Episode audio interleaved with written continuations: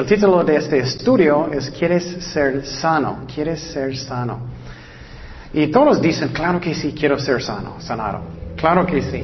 Pero sinceramente, ¿quieres? Por ejemplo, ¿quieres arrepentir sinceramente en tu vida? Sinceramente. ¿Quieres madurar en Cristo? Sinceramente. Todos dicen, ah, quiero ser como Cristo. bueno, si queremos ser, eso, tenemos que ¿qué? arrepentirnos. Entonces, primeramente vamos a mirar el versículo 6. Y eso es la clave del capítulo. Cuando Jesús lo vio acostado y, supo que llevaba ya mucho tiempo así, le dijo, ¿quieres ser sano? Y Cristo está diciendo a un uh, paralítico que, que uh, él, uh, si él quiere ser sanado. Eso implica personas que no son cristianos y también cristianos. ¿Quieres madurar en Cristo o no? Y muchas veces Dios está hablándonos que tenemos que cambiar algo en nuestras vidas y no hacemos.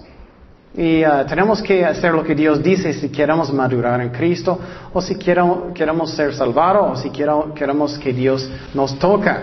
Juan 5.1 dice, después de estas cosas había una fiesta de los judíos y subió Jesús a Jerusalén. Y hay en Jerusalén, cerca de la puerta de las ovejas, un estanque llamado en hebreo Beseda, el cual tiene cinco pórticos. Ah, en estos ya, uh, yacía una multitud de enfermos, ciegos, cojos y paralíticos que esperaban el movimiento del agua, porque un ángel descendía del tiempo en tiempo el estanque y agitaba el agua y el que, eh, y el que primo descendía en, al, estanque después del movimiento del agua quedaba solo, sano, quedaba sano de cualquier enfermedad que tuviese. Y había ahí un hombre que hacía 38 años que estaba enfermo. Entonces Jesús fue al tiempo de la fiesta probablemente el tiempo de la Pascua. Y había muchísima gente, como uno o tres millones de personas. Y él fue a la puerta de las ovejas, se llama. Y, uh, había un estanque que se llama Testa. Entonces, ¿puedes imaginar eso? Increíble. Tantos enfermos, tantas personas sufriendo por tanto tiempo. Y a veces sentimos así, ¿por qué estoy sufriendo como cristiano? ¿Por qué tengo tantos problemas? Y había un hombre que no podía caminar por cuántos años? 38 años. Y muchas veces quejamos, ¿no? 38 años.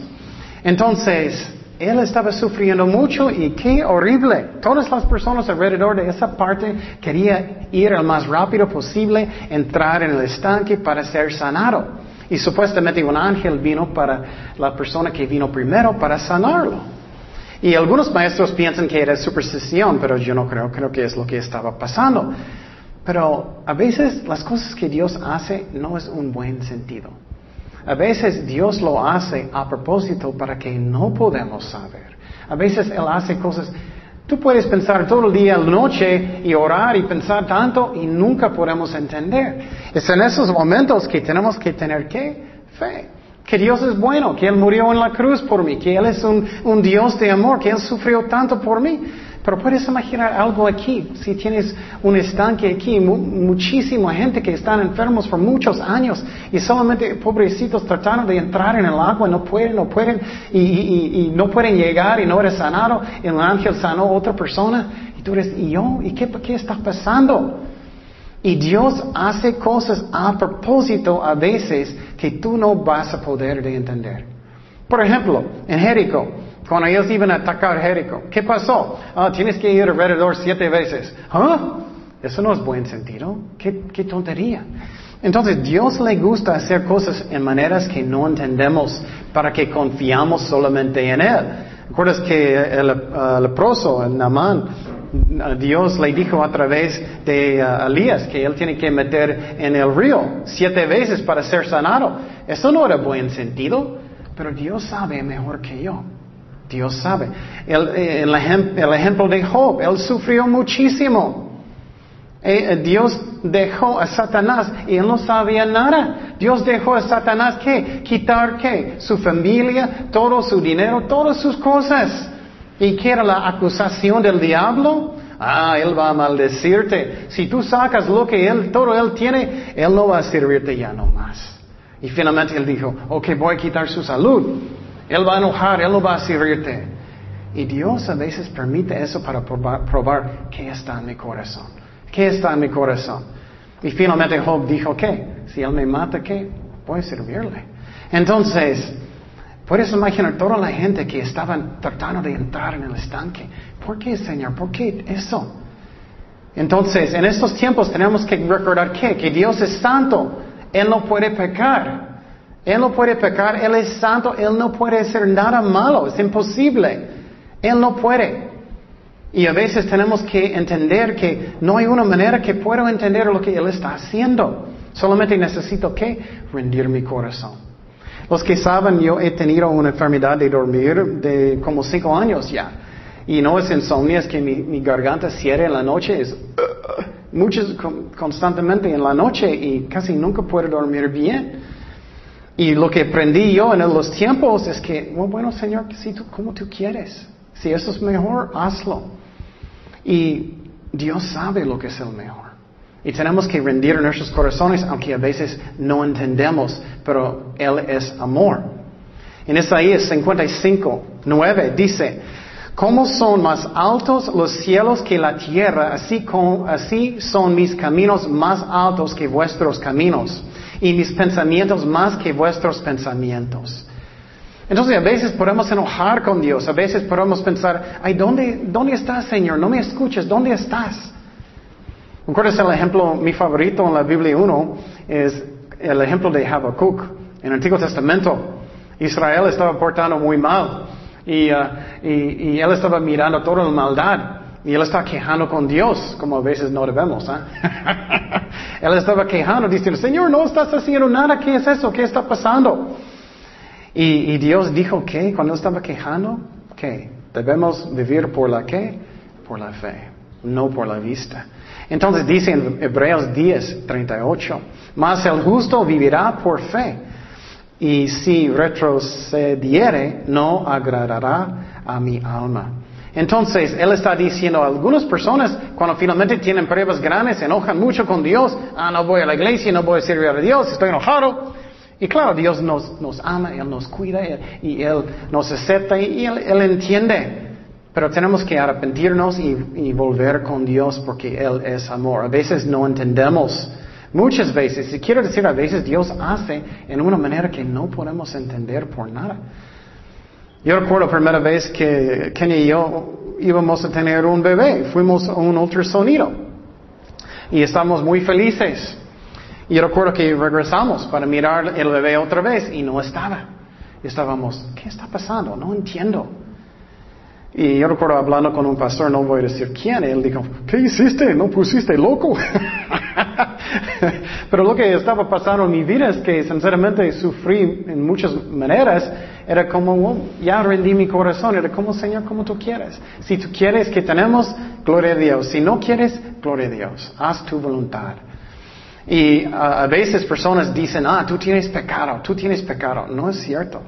Muchas veces personas andaban mejor que tienen más pruebas.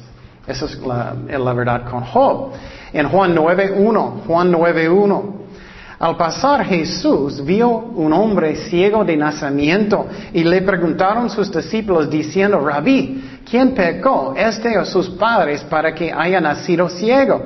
Respondió Jesús, no es que pecó este, ni sus padres, sino para que las obras de Dios se manifiesten en él. Entonces lo que estamos mirando es, Dios tiene sus propósitos y tenemos que confiar en Él. Otro ejemplo que me gusta mucho es el ejemplo de Lázaro. ¿Qué pasó con él? Él era bien amigo con Jesús y María y Marta. Él murió. ¿Y qué pasó? Cuando él estaba muy enfermo, María y Marta mandó a alguien para hablar con Jesús. Él no regresó inmediatamente. Él esperó que dos días para que él va a morir. Y María y Marta estaban llorando mucho, mucho, mucho. Ellas decían, ay, no entiendo, no entiendo qué estás haciendo, Jesús. Si tú estabas, mi, mi hermano no iba a morir. ¿Qué pasó? Pero vamos a mirar que Dios tiene sus razones. Juan 11, 4, Juan 11, 4 dice, oyéndolo Jesús dijo, esta enfermedad no es para muerte, sino para que gloria de Dios, para que el Hijo de Dios sea glorificado por ella y para que personas van a creer. Pero muchas veces fallamos. ¿Qué pasó con los judíos en el desierto? Ellos estaban quejando, quejando, quejando, quejando. Ay Señor, ¿dónde estás? ¿Estás no estás escuchándome. Y tenemos que aprender de tener fe, aunque a veces no entendemos lo que está pasando. Es que no vemos por vista, pero por la fe. Y aprendemos cómo confiar, aunque a veces no tiene buen sentido. En Éxodo 14, 11, y dieron a Moisés los judíos en el desierto. No había sepulcros en Egipto que nos ha sacado para que moramos en el desierto. ¿Por qué has hecho así con nosotros que nos has sacado de Egipto? Entonces, Claro, a veces somos culpables de eso y tenemos que arrepentir y, pedir perdón a Dios, pero tenemos que confiar en Dios a veces que no entendemos lo que Él está haciendo. Y puedes mirar toda la gente que querían ser sanado, ellos no entendían. ¿Qué haces Dios? ¿Qué haces? Eso muestra lo que está en mi corazón. Seguimos en Juan 5.6. Dice, cuando Jesús lo vio acostado y supo que llevara ya mucho tiempo así, le dijo, ¿quieres ser sano? Señor, le respondió el enfermo, no tengo quien me meta en el estanque cuando se agita el agua, y entre tanto que yo voy, otro desciende antes que yo. Entonces Jesús miró a alguien que estaba enfermo, ¿cuántos? 38 años, wow. A veces quejamos. Lastimé mi pie por dos días. No quejé con Dios, gracias a Dios. Pero 38 años, ay, ay, ay. Jesús dijo, ¿quieres ser sano? Eso es algo que tenemos que preguntar a nuestros propios corazones. ¿Quieres madurar en Cristo sinceramente? ¿Quieres ser más como Él? Cuando esas cosas pasan, pasa, necesitamos rendir nuestros corazones más. Como, más, perdón, más. Como, como tú quieres, Señor. Como tú quieres. Voy a hacerlo como tú quieres. Si voy a morir, está bien. Si cualquier cosa que tú quieres en mi vida. Um, pero algunas personas, ellos son tan tercos, ellos nunca maduran. Siempre estoy diciendo, muchos cristianos quieren en sus pañales por la vida. no crecen mucho, no quieren rendir sus corazones, no quieren arrepentir, no quieren buscar a Dios. Hay muchos tercos y eso es triste. En Apocalipsis hay personas que son increíbles tercos. Apocalipsis 9:6 que dice, y en aquellos días los hombres buscaron la muerte pero no lo hallaron. Y ansiarán morir, pero la muerte huirá de ellos. Qué fuerte.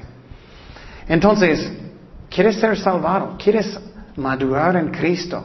¿Quieres ser más como Él? ¿Quieres Muchas personas dicen, ay, no puedo tener victoria sobre este problema sobre enojo, no puedo tener victoria sobre cualquier problema con la carne. Lo que es es falta de sinceridad que quiero cambiar. Es que personas dicen, no, la Biblia no sirve. sí sirve. Tenemos que buscar en el corazón, ¿quiero cambiar sinceramente o no? Si Dios te dice, tienes que perdonar, bueno, no. Ah, tienes que hablar con tu hermano, bueno, no. ¿Quieres ser sanado o no? ¿Quieres madurar en Cristo o no? Y Cristo está diciendo eso, ¿quieres ser sanado o no? Juan 5, 8, seguimos. Jesús le dijo, levántate, tomas tu lecho y anda. Y al instante aquel hombre fue sanado y tomó su lecho y anduvo. Y era día de reposo aquel día. Entonces Jesús le sanó después de 38 años. A veces el diablo, bueno, el diablo habla la mente mucho y hablan la mente, ah, Dios nunca va a sanarte, Dios nunca va a darte la victoria, Dios no quiere bendecirte. Pero finalmente, después de 38 años en el tiempo de Dios, Dios le sanó. Y eso es hermoso. Y quiero decir otra vez que Dios le gusta ponernos en situaciones que son imposibles. Hasta que, ¿qué? Buscamos a Dios. ¿Qué pasó con los judíos? Salieron, salieron de Egipto. Ellos estaban huyendo. Ellos estaban finalmente enfrente de qué? El mar rojo, ¿no? ¿Y qué pasó? Ellos quejaron. Señor, ¿dónde estás? ¿Dónde estás? Tenemos que aprender de confiar. Dios le gusta hacer las cosas en el último momento hasta que ¿qué? confiamos en Él. Y muchas veces, estás tarde, Señor, estás tarde. No, Él hace las cosas en su tiempo. Cuando los judíos estaban en el desierto, muchas veces estaban quejando, Señor, ¿dónde estás? No tenemos nada de comer. Tenemos que confiar en Él, aunque, aunque no entendemos, caminamos por fe, no por vista. Un ejemplo que me gusta mucho en la Biblia es cuando ah, el país de Siria estaba atacando Jerusalén. Y ellos, era horrible, ellos estaban comiendo animales hasta que finalmente estaban comiendo sus animales como burros y cualquier cosa y hasta que finalmente comiendo ratones y finalmente sus hijos. ¿Y qué pasó? Eliseo finalmente dijo, vas a tener muchísimo comida en la mañana. Pero ¿qué pasó? Vamos a mirar lo que pasó en esta historia. Segundo de Reyes 7.1. Eso es lo que tenemos que aprender, confiar en Él. No sé cómo están, están ustedes, pero yo quiero ser como Caleb. Yo quiero ser como Josué. Yo tengo confianza en Dios, aunque no entiendo nada. Yo sé que Él me ama, yo sé que Él va a guiarme, aunque no entiendo. ¿Y qué pasó? Uh, en este ejemplo, según Reyes 7.1, dijo entonces, oíd palabra de Jehová. Así dijo Jehová, mañana a estas, horas valdrá el sea de flor de harina un ciclo, muchísimo, y dos seas de cebada un ciclo a la puerta de Samaria. Y un príncipe, eh, un príncipe uh, cuyo brazo el rey apoyaba, respondió al varón de Dios y dijo, si Jehová uh, hiciese ahora ventanas en el cielo, ¿sería esto así? Y él dijo, he aquí, tú lo verás con tus ojos, mas no comerás de ello. Qué fuerte. Porque él no tenía nada de fe y él tenía una muy mala actitud también. Entonces, tenemos que verlo con ojos de fe. Y Dios muchas veces van a darnos cosas que no entendemos por nada. Que no entendemos por nada y tenemos que confiar en Él. Y en este estanque Él estaba ya tanto tiempo. Yo quiero ser como Caleb, yo quiero ser como Josué, que tengo fe, aunque todos no tienen fe. Que Cristo es bueno, que Él sabe lo que es el mejor. Necesito rendir mi corazón completamente con Dios. Juan 5 días seguimos. Entonces los judíos dijeron a aquel que había sido sanado, es día de reposo, no te es lícito llevar tu lecho. Y él les respondió, el que me sanó, él mismo me dijo, toma tu lecho y anda. Entonces le preguntaron, ¿quién es, es el que te dijo, toma tu lecho y anda? Y el que había sido sanado no sabía quién fuese, porque Jesús se había apartado de la gente que estaba en aquel lugar. Después le halló Jesús en el templo y le dijo, mira, has sido sanado, no peques más, ah, para que no te venga alguna cosa peor. No siempre es pecado, pero a veces nuestros problemas es nuestra propia culpa, no siempre. Con él parece que sí. El hombre se fue y dio aviso a los judíos. Y Jesús era el que le había sanado. Y por, y por esta causa los judíos persiguen a Jesús. Um, y procuraban matarle porque hacía estas cosas en el día de reposo. Y Jesús les respondió, mi padre hasta ahora trabajaba y yo trabajo. Por esto los judíos aún más procuraban matarle, porque no solo uh, quebrantaba el día de reposo, sino que también decía que Dios era su propio Padre, haciéndose igual a Dios. Eso es muy triste. Eh, Cristo sanó a alguien. La única cosa que los fariseos estaban pensando es el día de reposo. Eso está mal. Entonces ellos estaban diciendo, estás quebrando el día de reposo. ¿Por qué Jesús estaba enseñando? Mi padre trabaja en el sábado. Entonces el Hijo también trabaja en el sábado. Él está diciendo que soy igual como el Padre que está en el cielo y que Él es el Señor, el, Señor del sábado, del sábado. Mateo 12, 5 dice, ¿o no habéis leído en la ley como en el día de reposo los sacerdotes en el templo profanan al día de reposo y son sin culpa? Pues os digo que uno mayor que el templo está aquí. Y si suplieseis Ah, que significa misericordia quiero y no sacrificio, no condenarás a los inocentes, porque el Hijo del Hombre es Señor del día de reposo. Entonces, Él no estaba quebrando la ley, Él, él es el Señor, Él es Dios, está enseñando aquí. Es increíble cómo personas pueden pensar que ellos son tan correctos y no.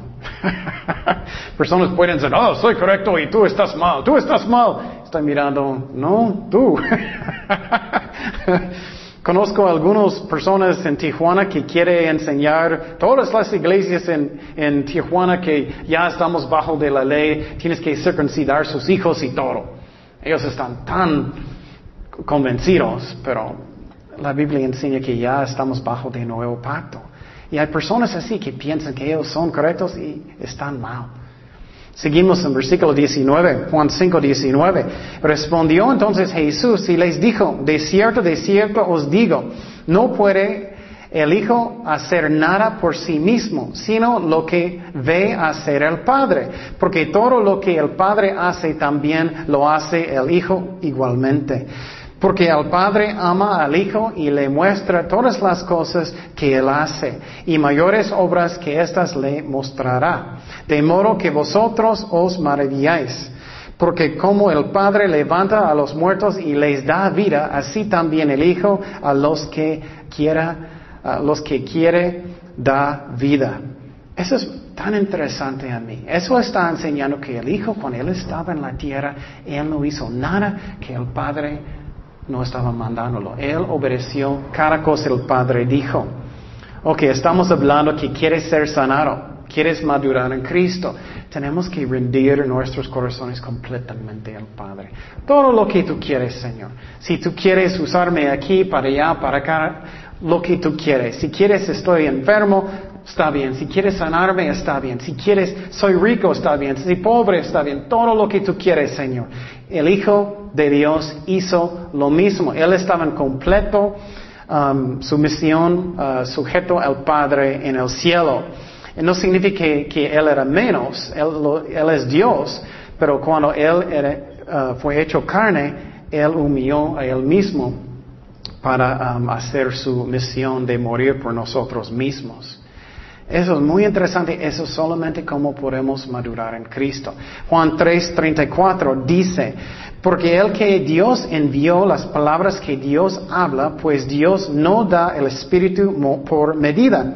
El Padre ama al Hijo y todas las cosas ha entregado a su mano. Entonces, Cristo hizo todo lo que el Padre dijo. Y pregunta su corazón ahora, hay cosas que Dios dijo que tienes que cambiar en su vida. Hay cosas que tienes que hacer. Rendir su corazón más. Posible tienes algo en su corazón en contra de Dios. Cuando eso pasa tenemos que mirar la cruz, tenemos que mirar su amor y arrepentirnos porque Dios no puede pecar. Y Dios no es mentiroso. Entonces, Cristo amó a su Padre y Él estaba obedeciendo cada cosa que Él dijo. Seguimos en versículo 22. Juan 5, 22 dice, porque el Padre nadie juzga, sino que todo el juicio dio al Hijo, para que todos honran al Hijo como honran al Padre. El que honra al Hijo no honra al Padre que Él envió. De cierto, de cierto os digo que el, que oye mi palabra y cree al que me envió tiene vida eterna y no vendrá la condenación, mas ha pasado de muerte a vida. De cierto, de cierto os digo, viene la hora, ahora es, cuando los muertos oirán la voz del Hijo de Dios y los que la oyeron vivirán. Porque como el Padre tiene vida en sí mismo, también ha dado al Hijo en el tener vida en Él mismo, en sí mismo. Y también le dio autoridad de hacer juicio por cuanto es el Hijo del Hombre. No se maravilles ah, de esto porque vendrá hora cuando todos los que están en los sepulcros oirán su voz y los que hicieron lo bueno saldrán a resurrección de vida, mas los que hicieron lo malo a resurrección de condenación.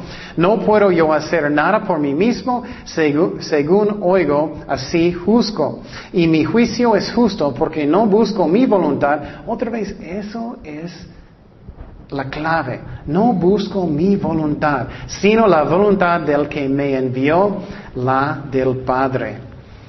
Y otra vez, a veces no entiendo lo que Dios está haciendo. Él tiene propósitos. Y uh, el domingo hablamos mucho de eso. Hay razones por mis pruebas.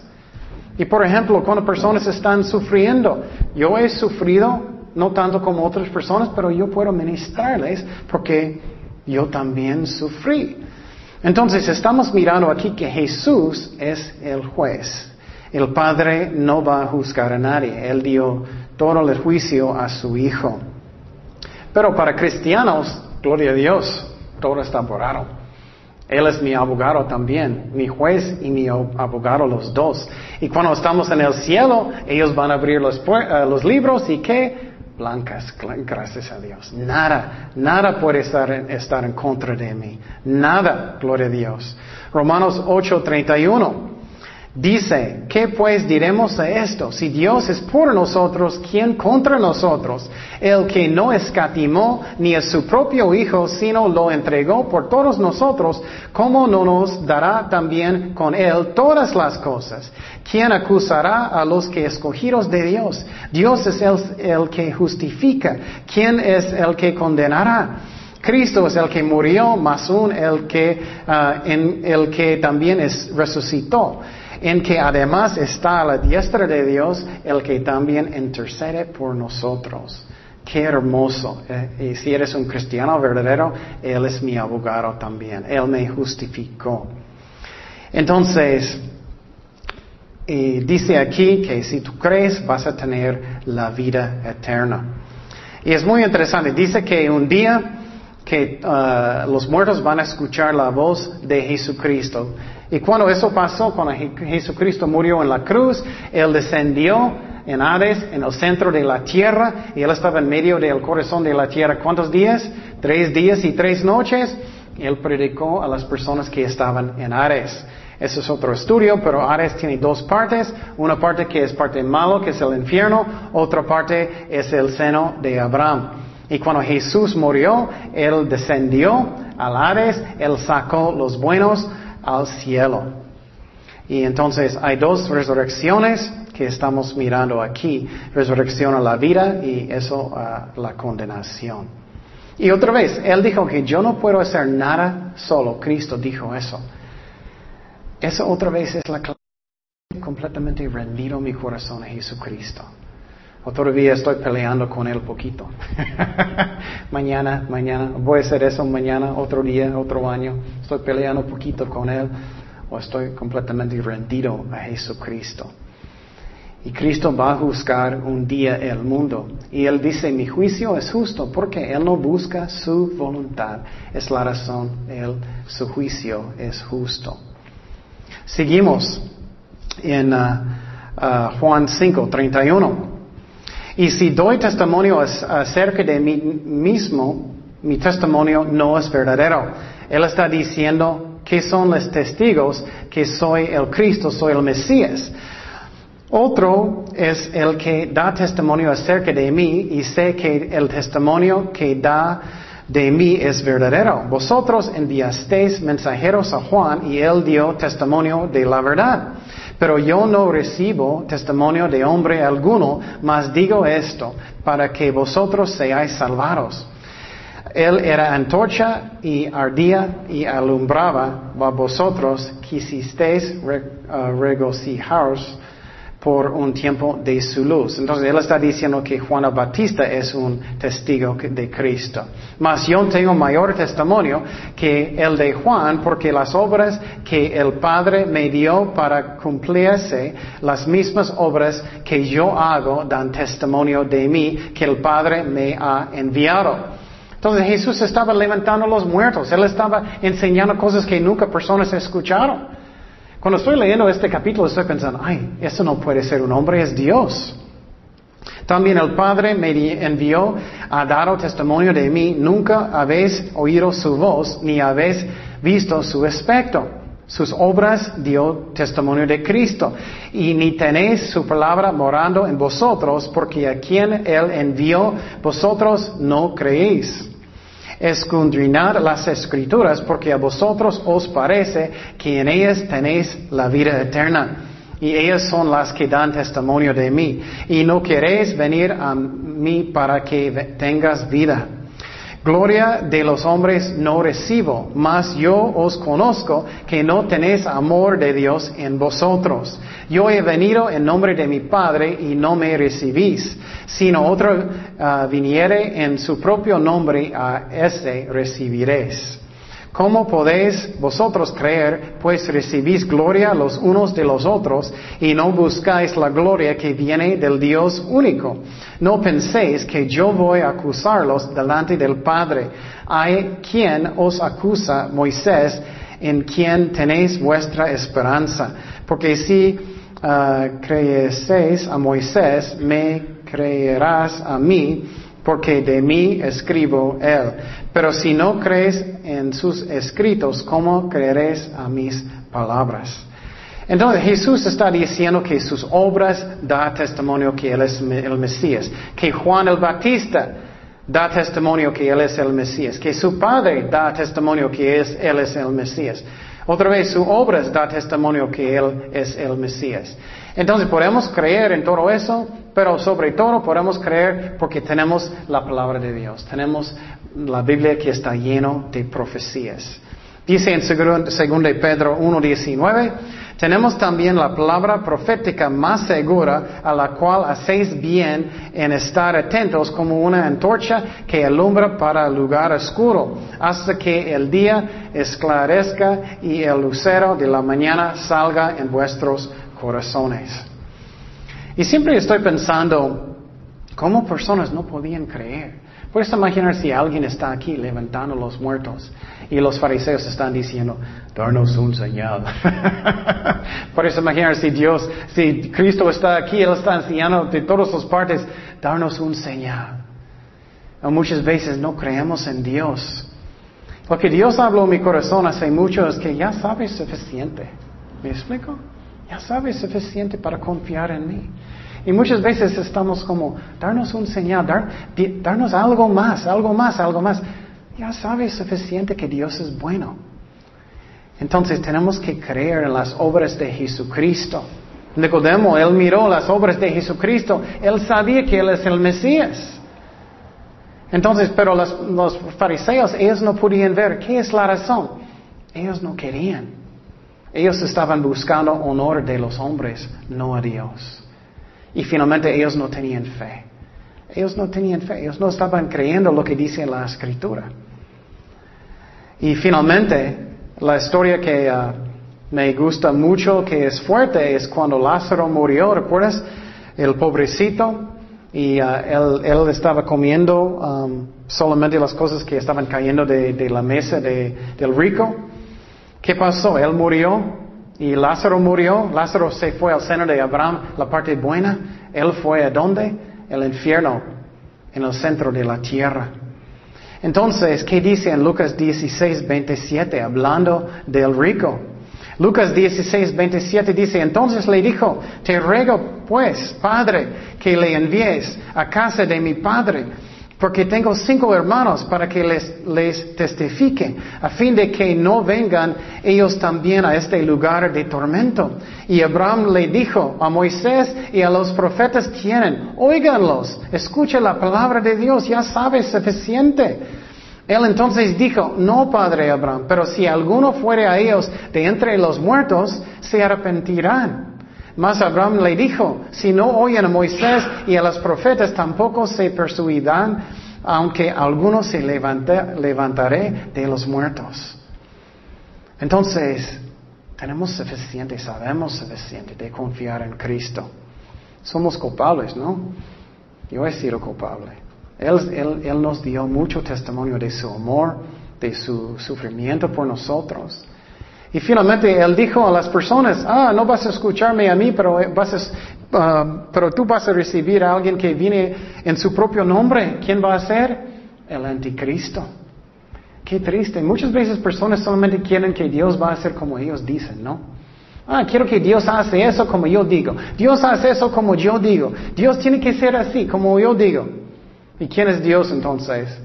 Yo. Y Dios está diciendo, no puedes ver porque tú quieres hacer Dios en tu imagen. Y si quieres ser uh, sanado, quieres ser sanado en su corazón. Tenemos que rendir nuestros corazones completamente a Dios de lo que Él quiere. Y tú vas a ser más como Cristo. Pero cuando estamos peleando con Él, ¿por qué no haces eso constantemente? ¿Por qué no haces eso y eso y eso? Nunca vamos a tener paz. Nunca vamos a sentir el gozo del Señor. Y quiero decir que Dios es fiel. Dios es fiel. Um, uh, finalmente uh, teníamos, teníamos, nuestra hija y, queríamos tener otro. ¿Y qué pasó con nosotros también? Es que yo recuerdo que yo estaba en mi cuarto y pensábamos, ah, bueno, solamente vamos a tener mi hija. Y en este momento mi esposa entró en el cuarto, ella tenía uno de los aparatos y ella dijo, eso es, positivo, ¿no? y ahora, bueno, parece que él quiere. Entonces, pero tenemos que rendir nuestros corazones. Bueno, si nunca, gloria a Dios. Pero si Él quiere, gloria a Dios. Con eso yo puedo tener paz, yo puedo tener gozo, porque ¿quién sabe lo mejor? Dios sabe lo mejor, nosotros no. Y entonces Dios es bueno con nosotros y uh, tenemos que confiar en Él. Um, oremos. Señor, gracias Padre que tú eres amor, que tú eres fiel con nosotros, Padre, que, uh, que ya, Señor, que miramos que sufriste en la cruz, que eres fiel con nosotros, Padre, y, uh, y nos diste la vida eterna, que es el más importante que todo, Señor. Darnos, Señor, consuelo, los que necesitan consuelo, porque tú eres un Dios de, de consolar, Señor, y darnos tu fuerza.